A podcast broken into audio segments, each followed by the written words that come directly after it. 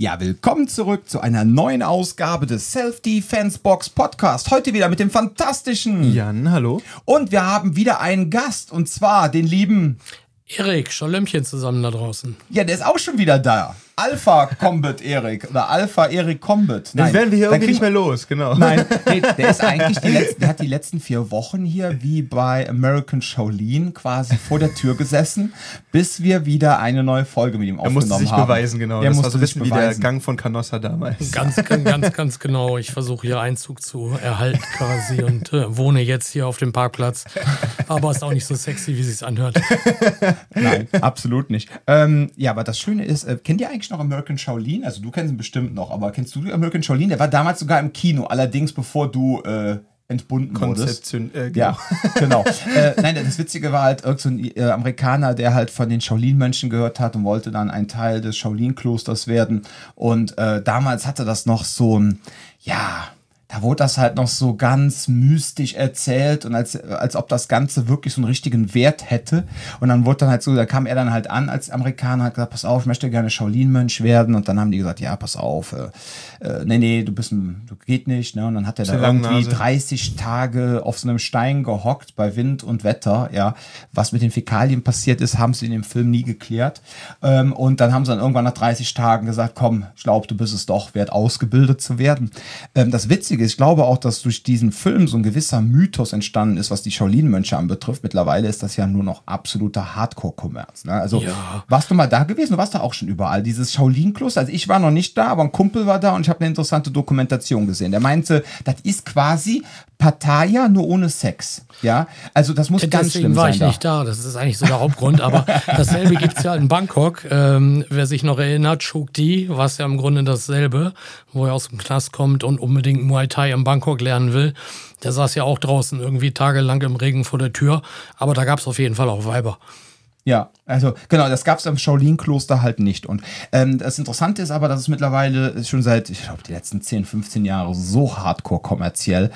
Ähm, du hast da Merchandise-Stände vor diesem Shaolin-Kloster. Du kannst das ganze Ding besuchen. Du kannst da, glaube ich, auch mittlerweile schon seit, äh, seit Jahren Kurse buchen und kannst dann da irgendwelche Tai Chi, Qigong oder was weiß ich für Kurse machen.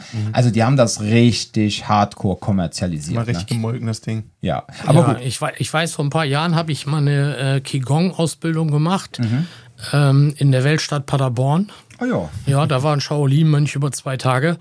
Ähm, das war aber auch surreal, kann ich immer nur sagen. Also dann hat in der Pause der Shaolin-Mönch da immer irgendwie was vorgeführt. Ähm, ich weiß nicht, was er da gemacht hat, aber der war eher von Circus Roncalli als aus so einem chinesischen Kung-Fu-Kloster auf jeden Fall. Ja, ja, das kann man halt ja teilweise auch gar nicht wirklich äh, überprüfen. Ne? Das ist ja genauso Nee. wie manche Personen behaupten, sie würden bei irgendwelchen militärischen Geheimdiensten arbeiten. Äh, Das ist ja, das, genauso kann einer behaupten, ich bin äh, Shaolin-Mönch. Also das sind ja so Sachen, die kannst du ja selbst heutzutage in Internetzeiten in keinster Weise irgendwie überprüfen. Ne? Weil du kannst weder äh, beim, äh, keine Ahnung, beim Geheimdienst anrufen und sagen, hört mal hier, äh, 007, ist das wirklich der James Bond, ja? Und du genauso wenig kannst du im Shaolin-Kloster anrufen und sagen, hör mal, der Shaolin-Register, genau. Genau, äh, wann hat denn der bei euch die Ausbildung gemacht, ja? Wahrscheinlich fragen die an welcher Chung, aber egal. Ähm, das ist, äh, ja, das ist aber, aber das sind so immer noch so die Sachen, wo wir auch letztes Mal drüber gesprochen haben, so diese Relikte aus den Jahren vor dem Internet. Ne? Dass es da immer aber noch so Nischen gibt, dass Personen da so Lücken finden, dass sie sich da irgendwas aufbauen können, äh, was dann schlecht und äh, nicht so gut beweisbar, belegbar oder sonst was ist. Ja, so ist das. Ich meine, Chuck Norris hat seine ganzen Zusatzausbildung bei mir gemacht und wollte anschließend Selfies mit mir machen, was ich dann aber ablehnen musste aus Diskretionsgründen. Natürlich. Ja, absolut. Ganz normal. Ne? Ja, vollkommen klar. Ja, wo wir gerade beim Thema Shaolin äh, Kung Fu sind, äh, wir wollen uns heute damit unterhalten, wie man Menschen in 18 bis 21 Stunden kampffähig macht. Okay, es hat jetzt weniger mit Shaolin Kung Fu zu tun. mit. Ja, genau. genau. Nein, aber jetzt im Ernst. Ähm, die Sache ist die, das war damals, haben viele immer geglaubt, dass das auch so ein bisschen ein Marketing-Gag war von Alpha Combat. Und da gab es natürlich auch im, in diesem berühmt-berüchtigten KKB-Forum Hardcore-Diskussionen über diese, weil die alle gedacht haben, es wäre so ein Marketinggeschwafel. Ich persönlich kann das nicht beurteilen, weil ich weder diese Ausbildung gemacht habe, sondern noch jemals irgendwie Alpha Combat trainiert habe. Vielleicht habe ich mal äh, Dinge trainiert, die von Alpha Combat waren, aber die Personen haben ja es nie gesagt, dass sie von Alpha Combat waren, die Ideen und äh, Prinzipien, who knows. Aber jetzt ist halt der fantastische Erik wieder hier und wir wollen uns heute tatsächlich mal darüber unterhalten, wie er glaubt, dass man mit Alpha Combat System es schafft, Menschen in 18 bis 21 Stunden wehrfähig zu machen. Äh, Entschuldigung, wehrfähig klingt so nach äh, Soldatentum, kampffähig. Ja, Jetzt müssen genau. wir natürlich im Vornherein, finde ich ganz, ganz wichtig, dass wir erstmal festlegen, von was für Menschen gehen wir denn aus. Ja, reden wir jetzt ganz einfach von Max Mustermann und Lieschen Müller, die keine, überhaupt keinen Hintergrund haben? Oder reden wir von Leuten, die sagen, pass auf, ich habe schon zehn Jahre Thai-Boxen gemacht und äh, ich möchte jetzt aber auch lernen, wie ich mich auf der Straße verteidigen kann. Das ist jetzt die große Frage. Welche Personengruppe nehmen wir? Okay, Dominik, ich würde noch einen Schritt vorher anfangen. Ja, sehr gern. Äh, zum Gesamtverständnis her. Das ist ja so, als äh, der Paul Soos damals das Elite Combat Programm, also der vorherige Name des Alphas, ähm, als er das Programm entwickelt hat, äh, war die Vorgabe letzten Endes äh, von militärischer Seite, da hatten wir letztes Mal, glaube ich, schon drüber gesprochen, dass das System ja schnell erlernbar, real effektiv und universell sein muss. So, und äh, für jemand, der im Militärdienst tätig ist, ähm, spielt ja, sag ich mal, der waffenlose Kampf nicht so die Rolle, wie man das immer in Hollywood-Filmen sieht. Normalerweise hat ein Soldat eine Primärwaffe, ich sag mal eine Automatikwaffe mit einer Laser-Zieleinrichtung, dann hat er Sekundärwaffen äh, wie, eine, wie eine Pistole, das ist ja mal eine Glock äh, und ein Kampfmesser und äh, im Grunde äh, wird ja erst entwaffnet gekämpft, wenn keine Waffen mehr da sind. Das heißt, darauf wird gar nicht so viel Trainingszeit verschwendet und dementsprechend ist dies, sind die Ausbildungszeitfenster auch viel, viel kürzer. Und der Anspruch lag halt letztens daran zu sagen, okay, wie kann ich in drei Tagen, a sechs oder sieben Stunden, also da kommen wir auf diese 18 bis 21 Stunden, äh, Leuten beibringen, waffenlos wehrhaft zu sein, ja. Also wir reden jetzt nicht inklusive Gun Disarming, nicht inklusive Knife Fighting äh, und sicherlich machen wir da auch kein BJJ Black Belt und so weiter, ähm, sondern so eine Grundausbildung, ja, wir haben es immer Grundausbildung genannt. Ähm, die Voraussetzung, die die Person an der Stelle mitbringen muss, ähm, dass wir, sag ich mal, eine manierliche Grundkoordination haben. Also Lieschen Müller, also nichts gegen Lieschen, Shoutout an der Stelle, ähm, wird da wahrscheinlich nicht so für in Frage kommen. Aber genauso wenig kommt häufig jemand in Frage, der vielleicht fünf Jahre ähm, irgendeinen Fantasy-Stil trainiert hat, ohne da jetzt irgendwelche Namen nennen zu wollen, weil dem müsste man erst viele Fehler fürs reale Kämpfen erstmal wieder abtrainieren, was Zeit kostet. Und, das, Entschuldigung, und wir nennen Ja. jetzt extra keinen Namen, weil dieser Podcast nämlich auf 60 Minuten begrenzt ist. Ne? Wir wollen ja durchkommen. wollen, wollen, wollen, ja, wollen ja durchkommen. Genau, ja, entschuldige die Unterbrechung. das, gut, wir können mit Abkürzungen arbeiten, WT etc. Äh, Habe ich gesagt. Ja. Ähm, nein, also ähm, uns ist lieber im Grunde ein unbespieltes Blatt, aber wir brauchen schon jemanden, der sich bewegen kann. Ja, ich sag mal, jemand, der jetzt beispielsweise sonst sportlich sehr gut drauf ist, der äh, vielleicht schon jahrelang Basketball gespielt hat, ein guter Tennisspieler ist oder so, wo man weiß, der kann sich koordinieren, der kann sich bewegen, das reicht vollkommen aus. Der muss nicht vorher zehn Jahre Thai-Boxen gemacht haben oder so. Okay. Aber das ist ja schon mal eine klare Wir reden einfach nur Ansage. über eine fitte Person, die irgendwie ein grundsätzliches Verständnis für die eigene Körpermechanik hat. Das muss Ja, jetzt niemand ganz, sein, der Kampfsporterfahrung genau, hat, genau. Nein. Also im Grunde eigentlich so jeder, der hier vielleicht in Köln an der Sporthochschule sagt, äh, ich will hier studieren, das wird ja vielleicht auch keiner machen, der sein halbes Leben vorher durch ein äh, Mikroskop geglotzt hat, sondern jemand, der, sag ich mal, für viel offen ist, für viele Sportarten, so ein gewisses Grundtalent einfach hat für Bewegung, für Koordination, also für motorische Grundfähigkeiten. Ja. Und äh, mit denen kann man sehr, sehr gut arbeiten. Und das ist eigentlich, uns eigentlich lieber, als wenn jemand äh, in, aus unserer Sicht äh, falsche Bewegungsmuster irgendeines Kampfsports bereits erlernt hat. Ja, wenn jemand natürlich im Vorfeld jetzt tatsächlich fünf Jahre geboxt hat, Thai-Boxen gemacht hat, BJJ gemacht haben, ist das natürlich überhaupt nicht nachteilig. Ähm, Das sind ja auch, Entschuldigung, das sind ja auch funktionale Sportarten. Ganz genau, wie man es heute auch in der UFC sieht, ne? Das ist klar. Das bringt einen Vorteil, ähm, aber das ist keine Grundvoraussetzung. Okay. Weil das war mir nämlich ganz wichtig, dass wir darüber einfach mal reden. Ne? Weil letztendlich, wenn sowas in den Raum gestellt wird, und das soll jetzt kein Diss gegenüber Alpha sein, aber ich weiß ja noch damals auch, wie die Werbung war, dann hieß es so ein 18 bis 21 Stunden kampffähig, ja. Da war halt dieser lange Disclaimer, den du jetzt gerade ehrlich zusammengefasst hast, stand halt nie dabei. Und deswegen gab es halt dann immer diese endlos langen Diskussionen, wo natürlich dann auch vor allem die Menschen, die aus den Kampfkünsten kommen, ja, und eine Million Stunden schon trainiert haben, sich natürlich dann vor allem sehr getriggert fühlen. So nach dem Motto, oh mein Gott, ja, äh, was habe ich denn jetzt äh, 1000 Stunden lang gemacht, wenn die mir das in 18 bis 21 beibringen können? Weißt du, das war immer dieser Trigger für viele. Ja, ja. ja, einer der Hauptgründe ist, dass man früher davon ausgegangen ist, dass das Gehirn im Prinzip nur über Wiederholung lernt.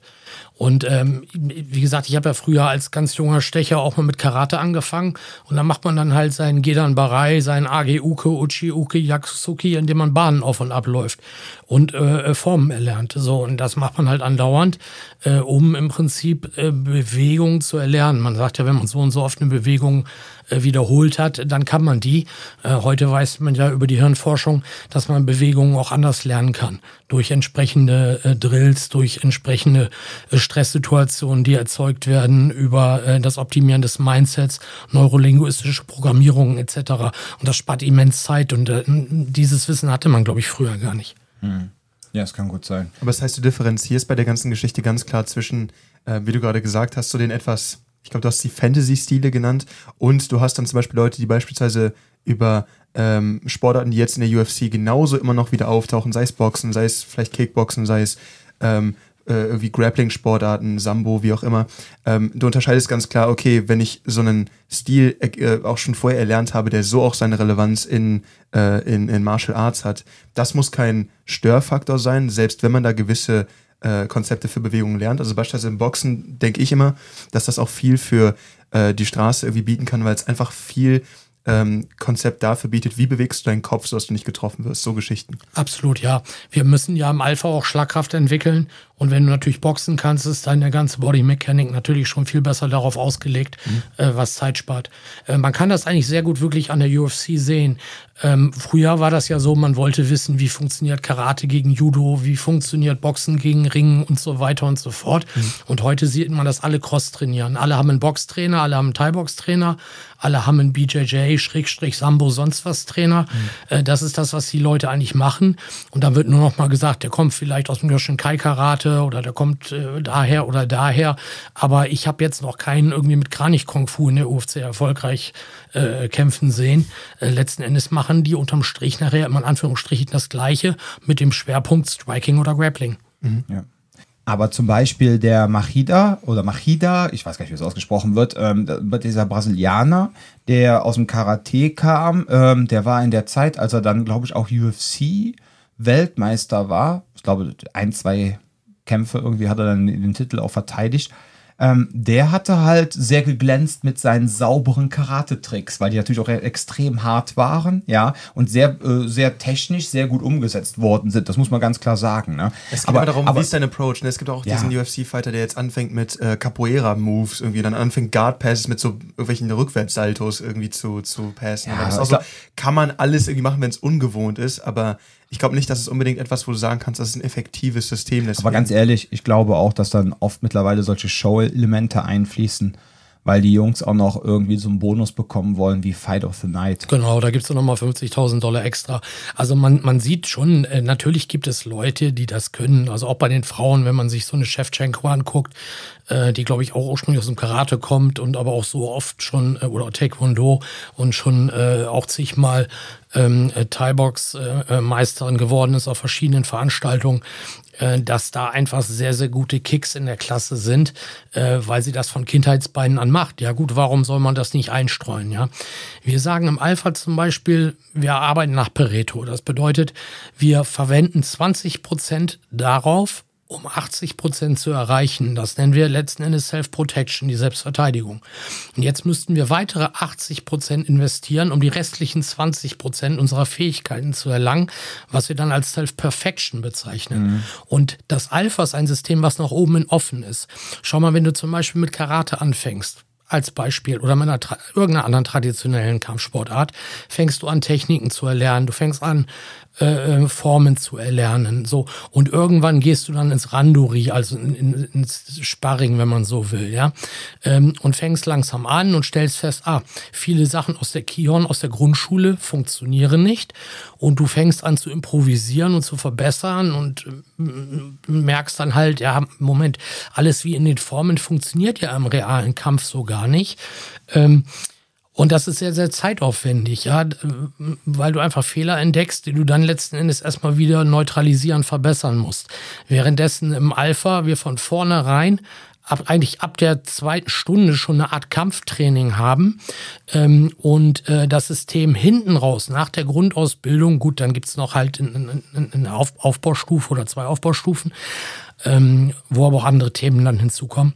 Äh, aber äh, dann ist das System nach oben offen. Und wenn du jetzt ursprünglich aus dem Brazilian Jiu-Jitsu kommst oder aus dem Muay Thai, warum sollst du da diese Dinge dann nicht einstreuen, was deine erlernten, sag ich mal, Grundfähigkeiten im, im, im Kampf kunsttechnischen Bereich letzten Endes mhm. ausmachen.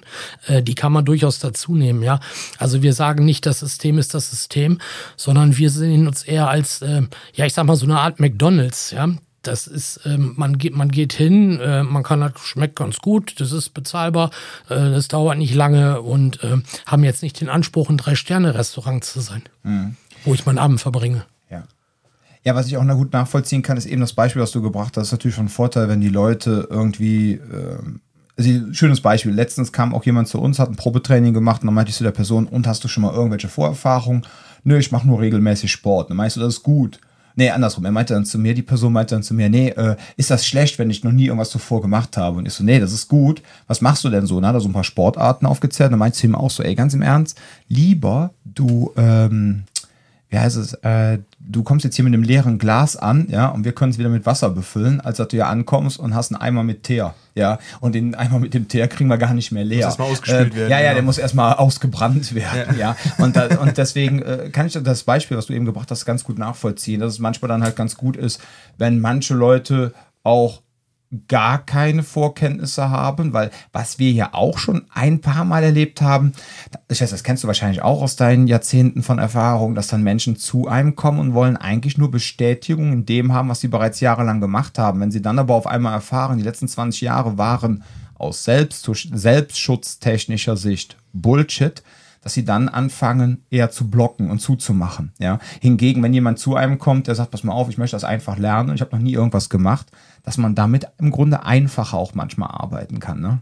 Es gibt aber auch die Leute mit dem Eimerchen Teer, ne, die ihren Eimer komplett wegwerfen und äh, kommen mit einem neuen leeren Glas und stellen das auf die Theke. Also so, das gibt's natürlich auch. Karate Tiger 1, weiß ich nicht, Jan, ob du den noch kennst, mit Jean-Claude Van Damme. Ich kenne nur, ich habe ihn nie komplett gesehen. Nee, ich kenne ja, nur wo, einzelne Ausschnitte. Wo, wo dem Hauptdarsteller Bruce Lee erscheint und er zwei Gläser füllt, eins mit Wasser und eins mit Cola. Das ist der Becher mit deinem Wissen. Und dieser Becher bietet, was ich dir anzubieten habe. Und dann fängt natürlich das andere, der an, das eine Glas, der eine Becher an überzulaufen. Und er sagt, äh, nein, nein, nein. Und dann schüttet er das Glas leer und sagt, nun ist der Becher rein. Ja, also ja, es ist immer die Frage, welches Ziel man hat. Aber wenn man, wenn man wirklich äh, Combatives lernen will, dann äh, kann man auch vorher falschen Ballast angesammelt haben. Ja. Mhm. Als Zwischenfazit des Kampfkünstler lieben Bechermetaphern, ja? Ja. Flüssigkeiten, die in Dinge reinfließen. Okay, das ist auf jeden Fall eine gute Metapher für Wissen. Ich habe mich das ja. nicht genau gerade gefragt, weil du vorhin halt meintest, sowas wie Boxen. Jan, du musst irgendwann mal aus der Pubertät rauskommen.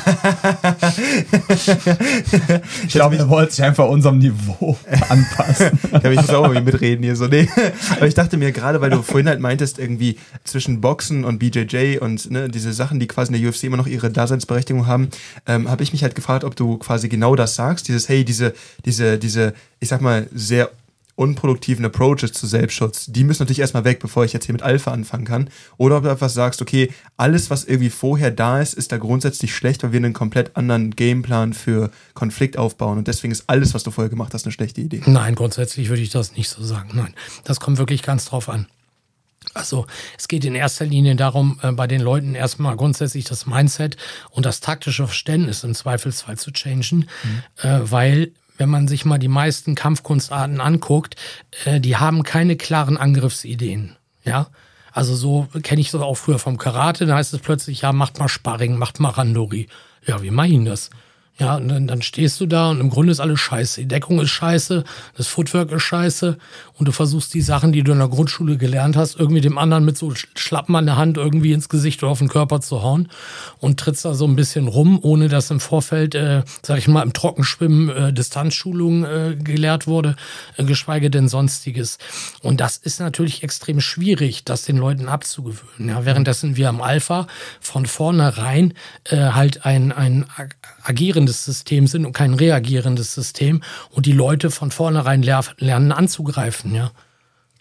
So, dann würde ich mal vorschlagen, wir machen jetzt folgendes. Also, wir nehmen jetzt eine Persona, ja, nee, sagen wir mal, was weiß ich, Geschlecht egal, 22 Jahre alt, macht schon sein Leben lang äh, Sport, hat nichts mit Kampfsport zu tun, kommt jetzt zu dir. Wir haben aus dem Le letzten Podcast erfahren, du machst ja keine Gruppentrainings mehr, sondern noch Personal Training. Genau. Also kommt jetzt meine Frage, ist es möglich, eine Person dann in 18 bis 21 Stunden äh, nur im Personal Training wirklich kampffähig zu machen? Oder gibt es da auch äh, so in eurem Kollegenkreis, sagen wir jetzt die Alpha-Instruktoren, Erfahrungen, dass man es schafft, durch regelmäßiges Gruppentraining Personen in 18 bis 21 Stunden wehrfähig zu machen. Äh, wehrfähig, ja, also kampffähig, ihr wisst, was ich meine, ja? Ja, ja. Dass sie sich wehren kann. Ja. Geht grundsätzlich natürlich genauso in der Gruppe. Äh, Das Problem ist, wenn du einen hast, der im Prinzip dieses unbespielte Blatt ist, 22 sportlich, was du beschrieben hast, und der hat aber jetzt eine Graupe gegenüberstehen, die sich überhaupt nicht bewegen kann, dann wird es für dieses Pärchen, für diese Kombination äh, entsprechend äh, schwierig, beziehungsweise du wechselst dann die Partner durch in der Gruppe, aber dann dauert es halt natürlich automatisch länger. Ne? Also i- ide ideal ist es natürlich im Privattraining, weil Fehler sofort korrigiert werden. Okay, also 18 bis 21 Stunden Privattraining, dass man dann Personen wehrfähig Genau, macht. oder, oder halt eine, ich sag mal, eine, Kleingruppentraining. eine ho homogene Gruppe, die geeignet ist. Also man könnte auch jetzt, sag ich mal, 20 Rekruten nehmen, die grundsätzlich sportlich sind, äh, die jetzt Nahkampftraining kriegen, die wissen, was sie da tun wollen. Äh, dann kannst du es auch mit 20 Leuten machen. Also äh, das, das, kommt- das kommt auf die Personen an. Ja. Nein, ich, für mich ist das einfach nur wichtig, dass man das halt so mal ein bisschen differenziert. Im Grunde muss man das jetzt einfach mal, wie soll ich sagen, mal drüber reden, ja? Wann wird man wirklich wehrfähig? Vor allem, die Betrachtung ist natürlich auch bei jedem anders. Ne? Wir haben auch hier Leute, ähm, die sind äh, in, in den Anfängerkursen, sie könnten eigentlich schon längst zu den Fortgeschrittenen, sind da aber auch immer noch mal ein bisschen vorsichtig. Ne? Wo ich immer sage, Leute, probiert doch einfach mal die fortgeschrittenen Kurse aus, die beißen nicht, die kochen auch noch mit Wasser. Aber das ist halt so der Weg, wenn man das dann auch vor allem dann auch mal preislich ausrechnet, ne? 18 bis 21 Stunden Personal Training, was nimmst du, 120 die Stunde? Minimum, ja. Ja, Minimum. Also reden wir von irgendwas ab 120, dann bist du ja bei 20 Stunden bist du auch schon bei 2,4, ne? Plus, Preislich. Plus An- und Abfahrt.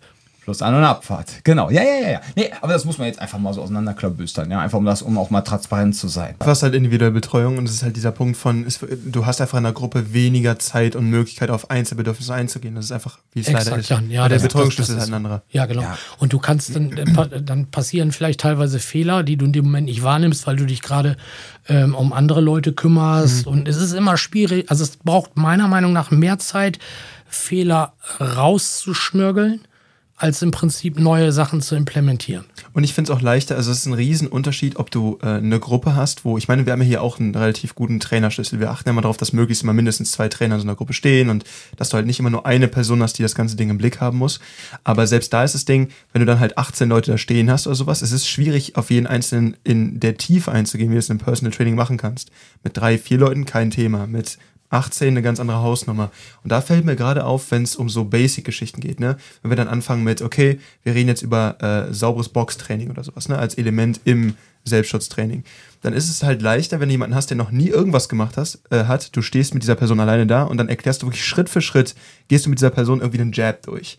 Und das, da nimmst du dann irgendwie auch fünf Minuten Zeit für, bis es dann wirklich sitzt. Das kannst du in der Gruppe schlecht genauso aufbauen. Du kannst es so erklären, aber du hast nicht dieselbe, den, den, den, denselben Kontakt, den du in einem Personal Training hast. Ganz genau. Du brauchst Aber eine permanente, kostet es halt auch mehr. So, das brauchst eine permanente Korrektur. Zum Beispiel, wir haben in unserem Kampfmodell ähm, haben wir zum Beispiel im Prinzip, dass wir in unserem Basic Entry schnell äh, hart und geschützt in den Nahkampf gehen, ja. Und wir, wir arbeiten immer dreidimensional. Ähm, das bedeutet, die, die Body-Mechanik ist eigentlich dieselbe wie im Boxen, nur dass wir A, keine sportliche Faust machen, weil die Faust bricht in der Regel, wenn sie auf den Schädel einschlägt, sondern arbeiten mit der offenen Hand. Und wir strecken halt nicht unseren Arm. Das heißt, wir haben idealerweise zwischen Unterarm und Oberarm im Ellbogen 135 Grad Winkel. So, und wenn du die Leute einfach machen lässt, neigen die am Anfang immer dazu, die Arme zu strecken. Dadurch geht die Dreidimensionalität verloren. Wenn ich das mit jemandem direkt trainiere, wird es direkt äh, im Prinzip korrigiert und äh, der Fehler ist sehr schnell weg. Mhm. Ähm, wenn jemand das aber mit einem anderen Partner jetzt sag ich mal nur drei Minuten macht und den drei Minuten guckst du da nicht drauf, ähm, dann gehst du hin, erklärst das, äh, kaum drehst du die um, macht er wieder falsch. Mhm. Wie lange ist so eine Trainingseinheit bei dir? Äh, Privatstunde? Mhm. Du ja, machst eine Stunde? Ja, das kommt ganz drauf an. Also es gibt Leute, die äh, sagen halt, mir reicht eine Stunde. Äh, theoretisch lässt sich das äh, Programm einfach in drei Tagen unterrichten, dreimal sechs Stunden. Weil ich habe mich genau da gefragt, das ist ein Thema, wenn du gerade mit BJJ oder sowas anfängst. Ne? Das ist für mich jetzt gerade, das, das ist halt bei mir relativ nah. Ich habe früher Luther Livre gemacht und da war eben dieser Punkt, du bist in diese Stunde reingegangen und du hast so viel Informationen bekommen, die dann oft an dem Punkt, und das ist das Problem, wenn du einfach nur in eine Gruppe reingehst, die was trainiert und die das so dogmatisch machen. Du kommst da rein und du weißt gar nicht, warum dieser Move gerade trainiert wird. Das ist so das Problem, was ich da oft hatte. Aber selbst wenn du das angefangen hast, du fängst den Bodenkampf an und du für die Fortgeschrittenen ist dann ein Move, besteht aus drei Teilen. Du musst aber noch 17 Unterteile davon verstehen, weil du nicht verstehst, wie Guard ziehen funktioniert, so Geschichten. Mhm. Und da war für mich immer das Problem, nach zwei, drei Techniken war mein Hirn voll. Ja, dann, das kannst du nicht vergleichen. Also ich habe äh, früher auch ja Luther Livre mit äh, Mike Küppers trainiert. Mhm. Ich war bei Seminaren vom Andy Konda äh, beim Jean-Claude Cabana und so weiter. Und äh, das äh, sind in sich sehr, sehr komplexe Systeme und du wirst eigentlich mitten, sag ich mal, in die Trainingssituation geschmissen. Mhm. Und heute ist halt jetzt beispielsweise Guard Pass dran, ja. Äh, und äh, normalerweise müsste man das ja mit jedem Einzelnen ganz anders aufbauen, ja. dass man erstmal die Qualität der einzelnen Positionen erklärt. Das heißt, man fängt an, schlechteste Position ist jetzt meinetwegen, äh, wenn du in der, wenn du in der Rear Mount bist, ja. Mhm. Äh, und dann gehst du dann Side Mount, äh, was weiß ich, da kommt dann also Mount, Side Mount, Turtle, äh, Guard und dann kommen die Top-Positionen, also wo du quasi umgekehrte Situation hast dann äh, Position before Submission oder besser Position Control Submission. Und das müsste man eigentlich erstmal alles verstehen, mhm. damit man überhaupt weiß, was man da macht. Die Zeit ist aber ja im Gruppentraining in der Regel gar nicht da. Da heißt es, zieh mal dein Gi an, geht gleich los. Mhm. Oder halt Raschgrad oder was auch immer. Ne? Und äh, das, das, das braucht dann halt alles Zeit. Man muss sich da, ist ähnlich wie im Studium, so in der Schule kriegt man alles vorgegeben. Wenn man studiert, muss man sich relativ viel Informationen selber zusammensuchen. Mhm. Und ähm, so, so ist das eigentlich auch. Also letzten Endes bieten wir in der Alpha-Grundausbildung ein komplett didaktisch und methodisch durchorganisiertes Programm, durchorganisierte Lerninhalte an, die unmittelbar korrigiert werden. Und bei sehr komplexen Sportarten, Luther Livre, BJJ und, und, und etc., ist es ja eher so, du wirst halt in die Gruppe geworfen, mach mal mit. Mhm. Ja, und das braucht halt viel mehr Zeit, das ist mhm. ganz klar. Das heißt, einmal, weil du auf die einzelne Person eingehst in einem Einzeltraining und zum anderen, weil du sagst, es baut alles direkt aufeinander auf. Ist das System leichter erlernbar, als wenn du einfach mittendrin irgendwo reinspringst und dann Technik 27 für einen Guard Pass lernen möchtest? Auf, je, auf jeden Fall. Und ja. deswegen überlastet es auch nicht so schnell. Und deswegen meinst du auch, kann man länger mit mehr Inhalt quasi arbeiten, weil das immer noch in einer logischen Verkettung ist und nicht, ah, jetzt ist die Position, dann machst du das, die Position, dann machst du das. Und wenn das beides nicht funktioniert, machst du das Ding, wo dann schwer 15 Unterteile hast. Ja, genau. Deswegen ist es zum Beispiel sehr schwer, im Alpha zum Beispiel auf so, ich sag mal, so Benefizseminaren anzubieten, weil dann hast mhm. du ganz viele Trainer, die dann jeweils eine Stunde geben und sammeln Geld, ich sage jetzt mal, für krebskranke Kinder, was ja eine super tolle Sache ist.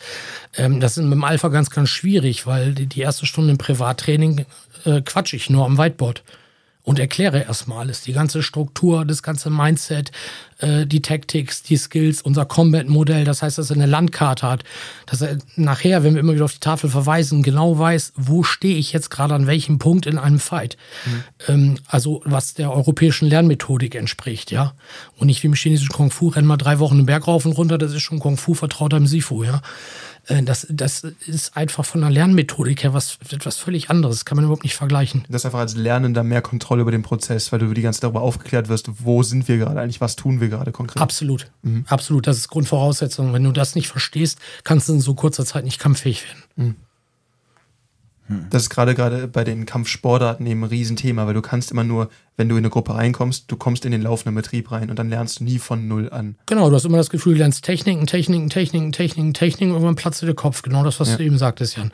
Und das hast du beim Alpha gar nicht. Du hast beim Alpha schon, sag ich mal, ab der zweiten, dritten Stunde unheimlich viele Aha-Effekte. Dass du denkst, oh ja, ist ja klar, ist ja logisch, ne?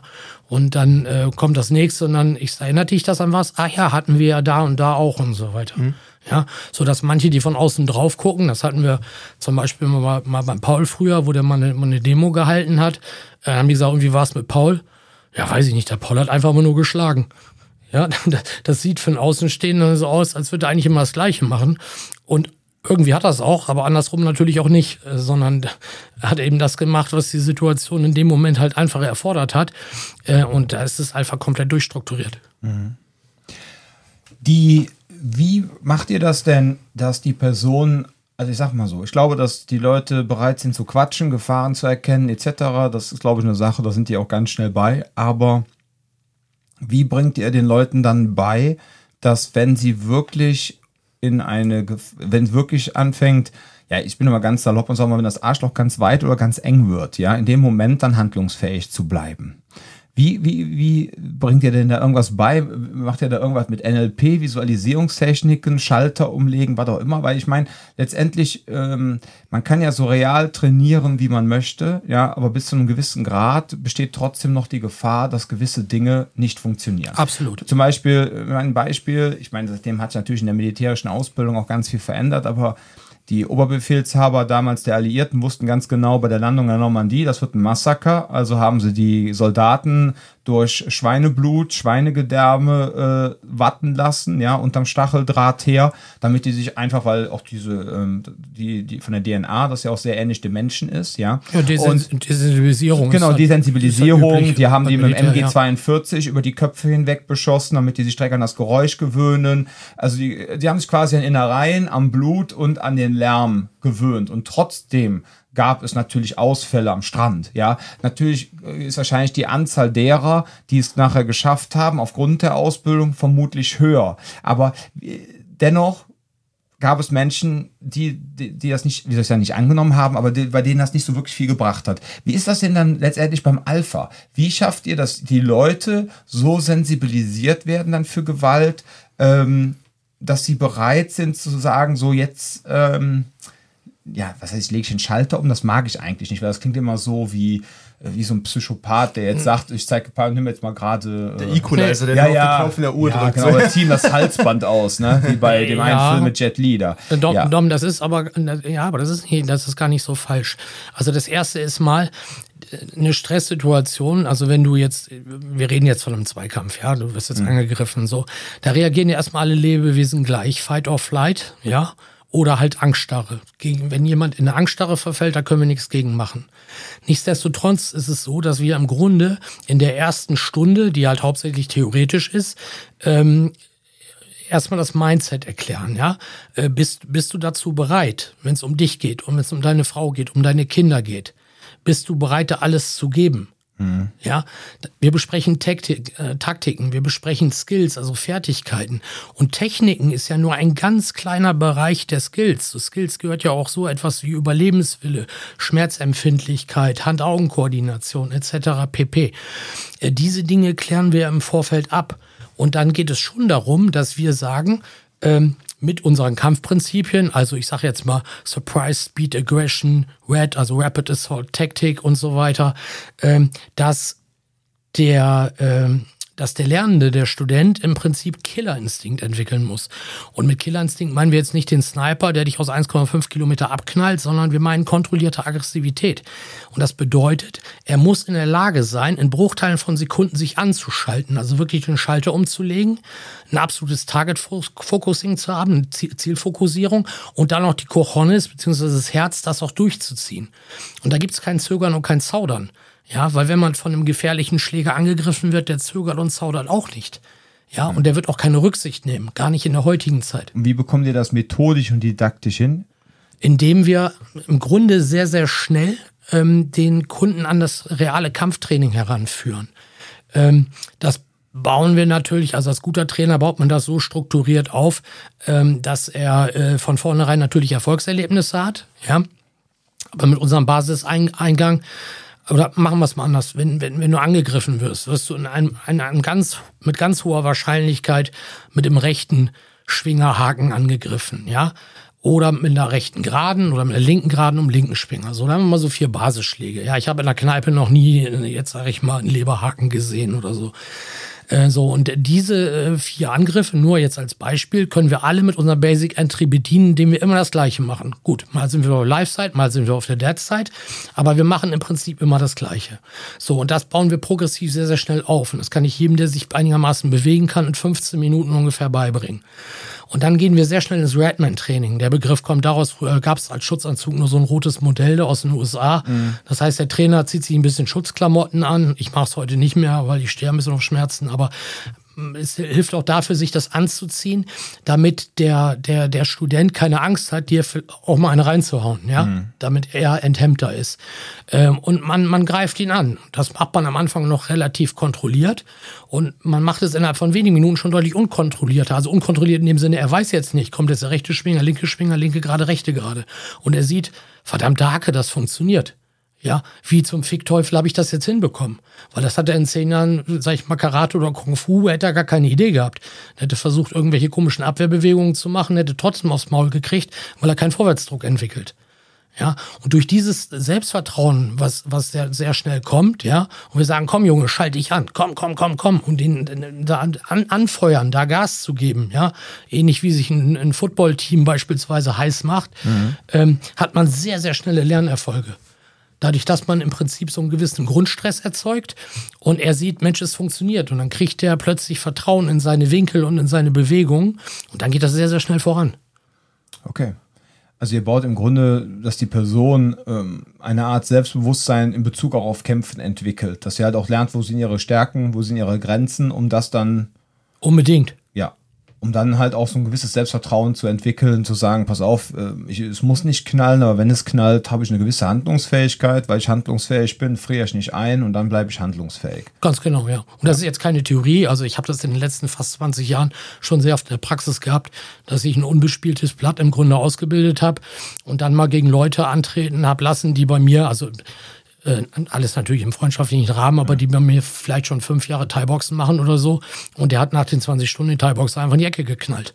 Ja. Ja, weil es, weil es keine Sparringssituation ist. Es ist kein Geben und Nehmen. Ja, ich gehe mal vor, ich gehe mal zurück, ich taktiere mal. Sondern dieses der, ich, ich, ich. Der, der rauscht einfach drüber. Ja. Ja, ich mache das, äh, wenn mich meine Kunden mal nach Personal Training fragen, wenn die hier neu anfangen im Training, sage ich natürlich auch, machen wir sehr gerne. Aber ich bin auch jemand, ich schicke die Leute mal erstmal gerne in die Gruppentrainings und überhaupt erstmal, damit die erstmal einen Überblick bekommen. Von dem, was machen die hier eigentlich? Wo sind überhaupt so meine kleinen Differenzen oder wo muss ich an mir arbeiten? So, und dann meistens nach ein, zwei Monaten kommen die zu mir und ich meine, unser Betreuungsschlüssel ist, Jan war eben etwas zurückhaltend, der ist bei uns wirklich sehr gut. Also wir haben fast einen Betreuungsschlüssel von 1 zu 10, ja. Und ähm, manchmal ist es auch 1 zu 12, 1 zu 13, aber äh, es ist eigentlich, kann man schon fast von einem kleinen Gruppentraining immer reden, so viele Trainer sind da. Das ist ne? der Punkt. Wir haben ja doch so, mal Trainer, die teilweise mit bei den Trainierenden mit absolut. drin sind, die dann nicht unbedingt, aber dann haben wir teilweise vier Trainer in so einem Raum stehen. Das ja, ist auch schon vorgekommen. Das kann, das kann auch passieren. Und äh, bei uns ist halt nicht so diese Aerobic-Kraft-Mager-Nummer, wo dann 40 Leute in einem Raum sind und dann hast du einen äh, Basic-Instructor, an einem Wochenende mal einen Basic-Instructor gemacht hat, ja. Und äh, es geht einfach nur darum, die äh, Cash-Code zu melden. Das heißt, wir gehen schon sehr auf unsere Leute ein und versuchen das auch in den Gruppentrainings ja, und wenn die dann nach ein, zwei Monaten, gehe ich dann zu den Leuten hin und sage, pass mal auf, du wolltest Personal Training haben, ne? Wo sind deine Punkte? Manchmal sagt, ist es mir auch aufgefallen, ich sage, pass auf, ich glaube, wir müssen noch hier und da dran arbeiten. Und dann kommen die zu mir ins Personal Training und dann machen wir gerne dann auch nochmal, dass wir hier und da dran arbeiten. Ne? Ja, das haben wir, Dominik, haben wir teilweise auch, aber das betrifft dann eher das Boxen oder das Thai-Boxen oder das Groundfighting, mhm. ja. Aber im Alpha ist es eigentlich eher umgekehrt. Die Leute fragen halt letzten Endes äh, speziell Personal Training an. Ähm, und das sind in der Regel Leute, die halt, äh, sag ich mal, sehr, sehr gute Jobs haben, sehr, sehr viel Geld verdienen und keine Zeit haben. Ja, die haben keinen Bock auf Gruppentraining. So, und die, auch, die ja, haben, kriegen das familiär, jobmäßig gar nicht organisiert, ins Gruppentraining zu kommen äh, und wollen einfach Privattraining machen. So. Ja, okay. Das ist was anderes. Und die kommen dann an einem Samstag irgendwie drei Stunden und dann irgendwie in zwei Wochen nächstens nochmal drei Stunden und die trainieren eher so nach dem Motto. Ne? Ja, ist ja okay. Ja, kaufen 20 Stunden halt im Vorhinein und dann werden die Stunden einfach abgestrichen und ja, und die Leute kriegen halt ihre Inhalte letzten Endes äh, äh, beigebracht, ja. ja. Machen sich Fotos immer vom Whiteboard, haben die Möglichkeit, so ein bisschen im Homestudy die Sachen der Theorie ein bisschen aufzuarbeiten und dann setzen wir mal da an, wo wir das letzte Mal stehen geblieben sind, mhm. mit dem Prinzip kurze Wiederholung und weiter geht's. Ja, also im Gesamten also zusammengefasst heißt das letztendlich 18 bis 21 Stunden. Ähm, entweder hast du eine homogene Gruppe, die auch wirklich auf ein Ziel hinarbeitet in Form von, was weiß ich, Soldaten, Polizisten etc., ja, die auch wissen, dass sie das, was sie jetzt lernen, auch ähm, womöglich auch dienstlich brauchen etc. Oder du hast eine Person, die äh, schon eine gewisse koordinative Fähigkeiten mitbringen, sportliche Fähigkeiten und dann kann man halt mit der in 18 bis 21 Stunden ähm, Personal Training schaffen, dass sie halt dann kampffähig bist. Ganz äh, genau. genau. Das ist das, okay, ganz, das zusammengefasst. Ganz genau. Ganz genau. Ja. Also ich hatte auch schon Leute von Spezialeinheiten bei mir zum Beispiel, ja. die zu zweit gekommen sind, die das einfach auf den privaten Nacken genommen haben, was mir eigentlich am liebsten ist, weil da muss ich die Sachen nur ein, zweimal demonstrieren. Die sind sehr gut in den motorischen Fähigkeiten. Ja, Und motiviert. Ja, und verkloppen sich dann aber gegenseitig. Und ich muss nicht den Dummy spielen, was mir auch heutzutage mit fast 52 ganz recht ist. Also ich mache, versuche Personal Training immer anzubieten, dass die zu zweit da sind. Das ist das Angenehmste, was es gibt. Ja, weil äh, ich finde Personal Training, Boxen, Thai-Boxen in 1 zu 1 gar kein Problem, ja. Aber Selbstschutztraining habe ich am liebsten 2 zu 1, dass ich zwei Personen da habe, die können sich dann auch von mir aus den Stundensatz teilen. Ne? Haben sie halbe, halbe, ist mir vollkommen egal, aber ist mir wesentlich lieber. Dann kann ich an einer Person zeigen, dann kann die andere Person gucken, dann zeige ich an der anderen Person, dann kann die andere wiederum schauen. Ähm, also das ist immer ein bisschen awkward, wenn du es irgendwie am Dummy zeigen ja, musst oder sowas. Ne? Ja, ja, absolut. Also, also ich finde das immer, ja, absolut. Vor allem, wenn es dann auch um die ringerischen Sachen geht, Schlagen etc., kannst du ja alles noch am Bob zeigen. Ne? Wenn die dann zu zweit kommen, ist es natürlich noch cooler, weil nachdem man den Leuten mal gezeigt hat, wie es funktionieren muss, wo, wo der Hebel äh, äh, letzten Endes wirkt, wo der Schok wirkt und dann von außen drauf zu gucken, ist natürlich schon besser, weil man hat ja in der Regel keine Drohne im Kopf fliegen. Ja, ja. Ja, ich bin eh so ein sehr visueller Mensch. Ne? Ich bin ja auch jemand, das war auch einer der Gründe, warum ich immer Probleme hatte, äh, Bodenkampf überhaupt zu lernen. Ich bin, das hatte ich auch schon früher beim Thai-Boxen, ich bin niemand, dem man etwas zeigt, rudimentär erklärt und der das dann umsetzen kann. Genauso wie ich selber unterrichte, ich habe gerne alles verbal auseinanderklabüstert. Ich möchte alles erklärt haben. Ich möchte genau wissen, warum jetzt der Muskel in der Variante so und so angespannt ist und warum das jetzt so ist, warum das so ist. Dann kann ich das verstehen. Ich bin kein Typ, auch früher bei uns, wir hatten auch früher beim Thai-Boxen.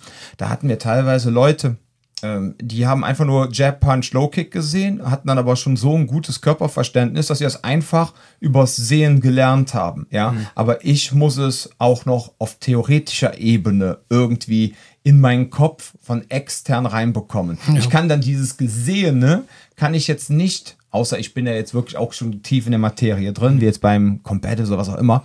Aber ich kann so gesehene Dinge bei Sachen, die ich neu lerne, muss ich auch noch diesen theoretischen Input haben. Mhm. Also ich brauche immer so meinen Untertitelspur, die das Ganze nochmal erklärt. Aber gut, da ist halt jeder anders. Jeder ne? anders, ganz und, genau. Und ja. dann dieses Ding, deshalb fühlte ich mich auch eben so dran erinnert, äh, du meintest so, ja, wenn du jetzt einfach zu so einem Luther Livre Training gehst und sagst, äh, ja, ähm, ich mache jetzt beim Gruppentraining mit und die starten dann einfach, äh, was weiß ich, Halfguard, äh, ne, und jetzt machst du einen Switch in die Side Mount oder was auch immer, ja, äh, wo du einfach nur denkst, okay, äh, was passiert hier gerade? Warum ja, bin ich überhaupt gerade da? So, ja. Didaktisch ist das dann nicht so. Aber ich kann dann auch wiederum die Trainer verstehen, weil die ja sagen können, ich kann mich jetzt auch nicht wieder komplett um die Anfänger kümmern. Einmal ne? das, du hast auch, du hast ja teilweise von weiß bis lila oder teilweise schwarz in einem ja. Raum und du richtest alle gleichzeitig. Ja, ja, absolut. Aber ich finde auch, es kommt so ein bisschen darauf an, was du gerade beibringst. Also, also die Chokes sind für mich besser zu fühlen. Aber es gibt, ähm, oder weil du gerade meinst, man muss es dann erklärt bekommen, mhm. gewisse Sachen kannst du nicht zeigen. Also ein Beispiel dafür ist, äh, das hatte Sharia das letzte Mal gezeigt, diese, diese Variante, wo du quasi mit, dem, mit der Elle schön den, den, den Arm streckst, aber dann eigentlich im Endeffekt nur einen Schmerzimpuls setzt und gar keinen Hebel ansetzt. Und diese Sache musst du erklären, weil du kannst den Leuten nicht sagen so, dann machst du einfach nur das hier, weil dann würden die alle nur den Arm irgendwie festhalten. Das sieht ja total kacke aus, das wird nicht viel bringen. Du musst den Leuten erklären, was ist eigentlich dein Ziel mit der Bewegung gerade. Und das ist schon wichtig. Und ich merke halt, da ist es halt auch extrem wichtig, die Sachen, die du ähm, so unterrichtest, auch in den realen Kontext einzubetten. Also nicht einfach nur zu sagen, hey, wir machen heute diese eine Sache hier und irgendwie einen Duck Under für keine Ahnung, was weiß ich was, und dann im nächsten Moment irgendwie nicht so ganz erklären, warum das irgendwie auf der Straße relevant ist, sondern du musst direkt einen Kontext herstellen. So, warum lernen wir das, wofür und wann könnte ich das überhaupt anwenden? Weil sonst fehlt den Leuten direkt ein Bezug dazu, wofür machen wir das gerade eigentlich? Ich kann diese tolle Technik irgendwie meiner meiner Freundin zeigen, wenn ich zu Hause bin oder so, aber ich habe jetzt irgendwie nicht so ein Verständnis dafür, warum wir das gerade gemacht haben. Deswegen verstehe ich, Erik, was du sagst, ganz gut, dass du sagst, okay, alles muss direkt von A bis Z durchstrukturiert sein, beziehungsweise es baut aufeinander auf, weil du sagst, wie so ein Gameplan, okay, mit dem Ding haben wir direkt vier Optionen abgedeckt und jetzt. Und das ist ein anderer Approach, als wenn du sagst, ja, wir haben jetzt einfach nur jetzt hier drei Stunden lang irgendwie diese eine Sache geübt, ist ja cool, wenn wir das jetzt irgendwie gemacht haben, aber dann fehlt den Leuten dieses, okay, wann mache ich jetzt was Warum, wann fange ich an? Auch? Wann, warum und, und, ja. und wie. Ne? Also so wie Dominik mir gerade zum Beispiel seine Lernweise ähm, erzählt hat, wie er Sachen aufnimmt, wäre für ihn Alpha im Grunde halt perfekt. Ich denke, Dominik mit der Vorerfahrung könnte ich die, die Grundausbildung fünf, sechs Stunden beibringen. Der bräuchte gar keine 18 bis 21 ja, Stunden. Du bist ein alter Verkäufer. Das würde, ja, das, nein, jetzt ohne Spaß. Das, das würde funktionieren. Man könnte das noch, noch kürzer anlegen. Ja? Gleich bekomme ich ein Angebot, das ich nicht ablehnen kann. Wenn die, äh, das ist eine schöne Schule hier. Wäre schade, wenn da was passieren würde. Ja, also wenn, wenn, wenn, wenn du mich nachts nicht mehr draußen im Hof pennen lässt, dann können wir dann darüber reden. dann darfst du mich umsonst unterrichten. Ja, okay, nein. Nein, vielen lieben Dank. Ja, das, äh, wobei, ich habe das ja auch damals bei meiner Libra-Ausbildung gemerkt. Ne? Ähm, das waren ja drei Wochenenden, das waren ja dreimal drei Tage. Und ich habe die Geschichte ja schon mal erzählt. Soll jetzt, wie gesagt, kein Geflexe sein.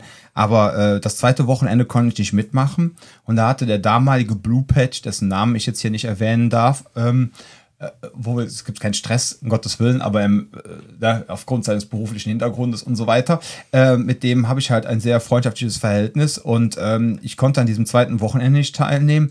Ja, und dann kam er einfach zu mir und dann haben wir quasi die Inhalte von diesem zweiten Wochenende haben wir dann in 35 Minuten abgewickelt. Mit allen Drills, mit allem. So, und, Machbar. Hm. Und ja, dann meinte er so, ja gut, ich habe gerade das Gefühl, ich würde mit jemandem trainieren, der das schon seit Jahren trainiert. So, Liegt aber daran, weil halt dieses Libre eigentlich im Grunde schon so, ich sag mal, ein Boxen mit einem Messer ist, ja, mit leichten ringerischen Elementen, je nachdem. Es geht darum, um Körpermechanik und äh, Strukturbrüche hinzubekommen. Und wenn du dann schon so ein Grundverständnis einfach hast, ja, und im Grunde ist in dieser Libre-Ausbildung alles zusammengeflossen, was ich so von außen mitbekommen habe, ja, äh, was ich all die Jahre gelernt habe, äh, das war für mich dann einfach nur, oh, super, danke für die Zusammenfassung. Ja, ja und dann passt das. Ich könnte mir vorstellen, dass es bei Alpha ähnlich ist. Ja, ja. Das Nicht, dass ich das jetzt in 35 Minuten lerne, aber ähm, dass ich halt, äh, ich habe ja Libra auch nicht in 35 Minuten gelernt, nur es war halt dieses eine Ausbildungswochenende, was wir gefühlt in 35 bis 60 Minuten halt zusammengefasst hatten. Ja, ja. du musst halt im, im Libre, im Piper, Bladekraft etc. musst du halt erstmal grundsätzlich begreifen, lass das Tool für dich arbeiten, ja. Mhm. Und äh, ja, dann ist das, wenn du die entsprechende Vorerfahrung hast, halt nicht, nicht so schwierig. Ne? Mhm. So, und äh, im Alpha ist das so, wenn man halt äh, eine, ich, ja, das hört sich so blöd an, aber ich sag's trotzdem, in Anführungsstrichen, eine vernünftige Vorausbildung hat, ist das sehr, sehr schnell zu erlernen. Ansonsten lieber ein unbespieltes Blatt. Wenn man vorher natürlich jahrelang eher, sag ich mal, in ja, anderen Stilen unterwegs war, die eine ganz andere Bewegungsmechanik haben, dann muss ja. man da wirklich erstmal wieder den Becher lernen, Jan. Ja, ja du musst erstmal. genau, da musst du, ja, genau. Danke, jetzt habe ich es auch verstanden. Jetzt hat er es auch Der verstanden. Becher muss leer sein. Genau. Nee, aber das ist ohne Scheiß auch ein Thema gewesen, das mir weniger aufgefallen ist, dass als ich dann angefangen habe mit irgendwie auch so ein bisschen MMA-orientiertem äh, Kämpfen, dass mein Problem war, okay, Boxen war nicht so solide, Ring war irgendwie nix, dann so, ähm, auf dem Boden und das ist halt Quatsch. Weil ich bin mit allem immer, also auch gerade als wir Messerkampf gemacht haben, das erste Mal, als ich da irgendwie das erste Mal auf der Matte gestanden habe mit Also so Messer. um Messer gerungen, ne? Genau, ja. genau. Da war es dann auch so, dass ich da stand und dann habe ich auf einmal versucht, ihn auf den Boden zu ziehen. Und da, das ist halt auch nicht so die allerbeste Nummer. Und das ist das Problem, was dann bei so Sachen teilweise falsch irgendwie, weil du nimmst dann die Gamepläne, die auf dem Boden vielleicht Sinn ergeben, wenn du es auf einem wettkampfmäßigen Niveau machen möchtest und versuchst es dann da zu implementieren. Das funktioniert nicht. Das ist halt Quatsch am Ende des Tages.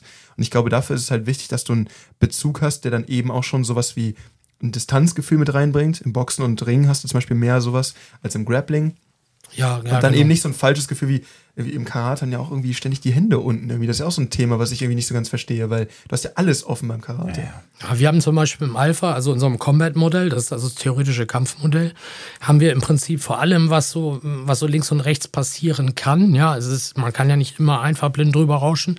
Der andere kann ja durchaus verschiedene Sachen machen, zum Beispiel ausweichen, der kann blocken, der kann covern, der kann mitschlagen, mittreten, mhm. der kann ins Grappling gehen, Stand, Boden und so weiter. Und wir haben über allem immer so ein Anti- und Counter stehen.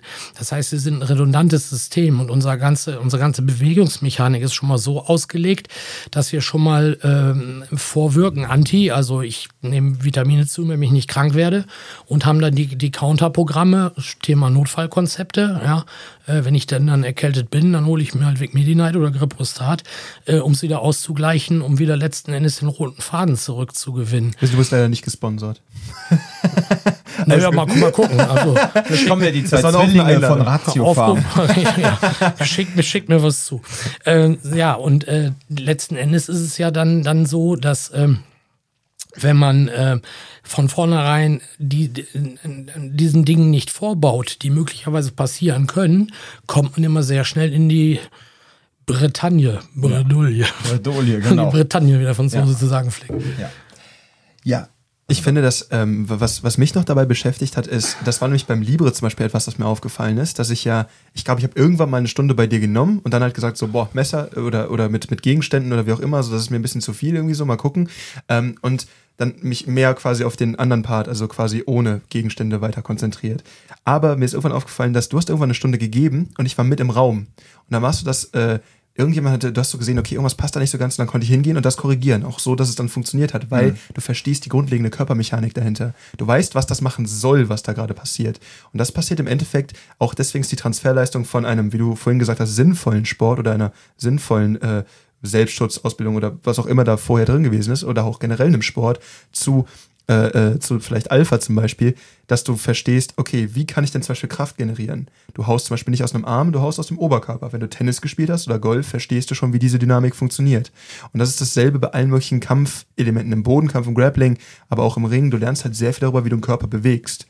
Beim Boxen geht es eher darum, wie du deinen Körper bewegst, aber beides hat irgendwie so eine, so eine Relevanz dafür. Naja, man muss lernen, das zu verketten. Also im Boxen genau. schlägst du so gesehen auch nicht aus dem Oberkörper, sondern fängst du schon im Fußballen an. Ja? Genau. Das heißt, du baust eine komplette Muskelkette auf, die du äh, lernen musst zu koordinieren, um letzten Endes maximale Kraft heraus, herauszubekommen. Mhm. Ne?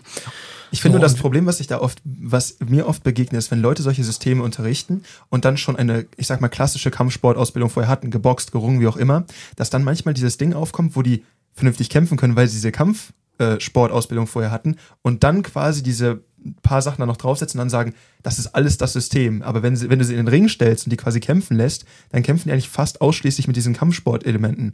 Und deswegen wollte ich halt fragen, weil du gerade meinst, okay, du hast hier dieses Ding und wenn das passiert, dann das. Das, das hört sich wieder wie so ein super ausdifferenzierter ähm, äh, Gameplan an. Aber hast du, wenn du jemanden durch Alpha schickst, hast du jemanden, der grundsätzlich gut improvisieren kann oder ist es immer ein A- und B-Spiel? Weil das ist, glaube ich, gefährlich, wenn du machst so, okay, wenn er das tut, dann machst du das und wenn er das tut, dann machst du das. Weil du vorhin meintest, so ein Move deckt direkt vier ab oder so Geschichten. Nee, also, nee, also das ist, wie soll man das formulieren? Ähm, ja, Paul wird sagen, wir rauschen da drüber, ne? das heißt, dadurch, dass also, du Initiative ergreifst, musst du nicht so viel improvisieren können, meinst du? Nee, gar nicht. Es ist eigentlich mhm. vollkommen klar. Also wir haben, wir haben, wir haben ein Basic Entry. Wir haben äh, erstmal am Anfang One Line of Attack, also eine Linie des Angriffs. Mhm. Ja, also drauf, drauf, drauf. Äh, das schaffst du so dein eigenes Körpergewicht plus 30, 40 Kilo. Mhm. Darüber hinaus wird schwierig. Dann haben wir halt Four Lines of Attack. Das heißt, du hast auch, gehst über eine andere Ebene, über ein Level Change äh, oder halt äh, übers Flanking, über, übers Flankieren. Wenn jemand jetzt, sag ich mal, doppelt so schwer ist, dann kannst du doch nicht immer einfach so reinrauschen. Das könnte ein bisschen eng werden. Ja, und ähm, im Hinterkopf hast du natürlich auch immer, äh, dass mehrere Angreifer ins Spiel kommen können, dass Waffen ins Spiel kommen können. Mhm. Das ist alles im System berücksichtigt. Also das ist schon, ist schon eine ganz klare Anleitung. Das hat mit Improvisieren wenig zu tun. Mhm. Äh, der, das Comet-Modell sagt nur, es läuft nicht immer alles so, wie du es dir vorstellst. Mhm. Ja, manche bewegen sich halt sehr schnell, plötzlich sind die wieder zwei Meter von dir weg. So, jetzt hast du deinen Erstkontakt verloren, jetzt musst du den ja wieder aufbauen. Ja, wie mache ich denn das? Mhm. Und äh, das ist in dem Combat-Modell sozusagen erstmal theoretisch mhm. erläutert und das wird dann trainiert, dass er weiß, wie kommt er wieder zurück in seine Redline, auf seinen, in, in seinen roten Faden, mhm. um möglichst schnell äh, zum Finish zu kommen, den Abschluss zu suchen. So, im Abschluss haben wir halt immer drei Möglichkeiten. Das eine ist halt Push and Run, also ne, weg und Checking Area. Zweite ist Control, das ist für Security Polizei, die sagen, die können ja nicht sagen, komm, dann hau jetzt ab halt, die müssen ja irgendwie festlegen. Äh, oder halt Destruction, das heißt, dass sie was zerstören, ja, entweder Gelenke kaputt machen oder K.O. schlagen oder sonstiges. Hm.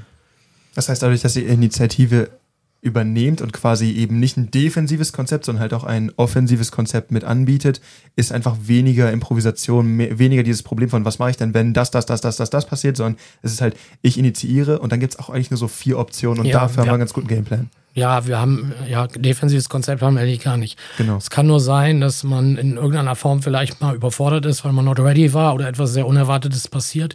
Mhm. Und dafür greifen die Notfallkonzepte. Da könnte man vielleicht in dem Moment von einer bisschen defensiven Handlung sprechen. Mhm. Aber das ist auch nur sehr kurz. Da sind wir halt bei CCC, Cover Crash Counter.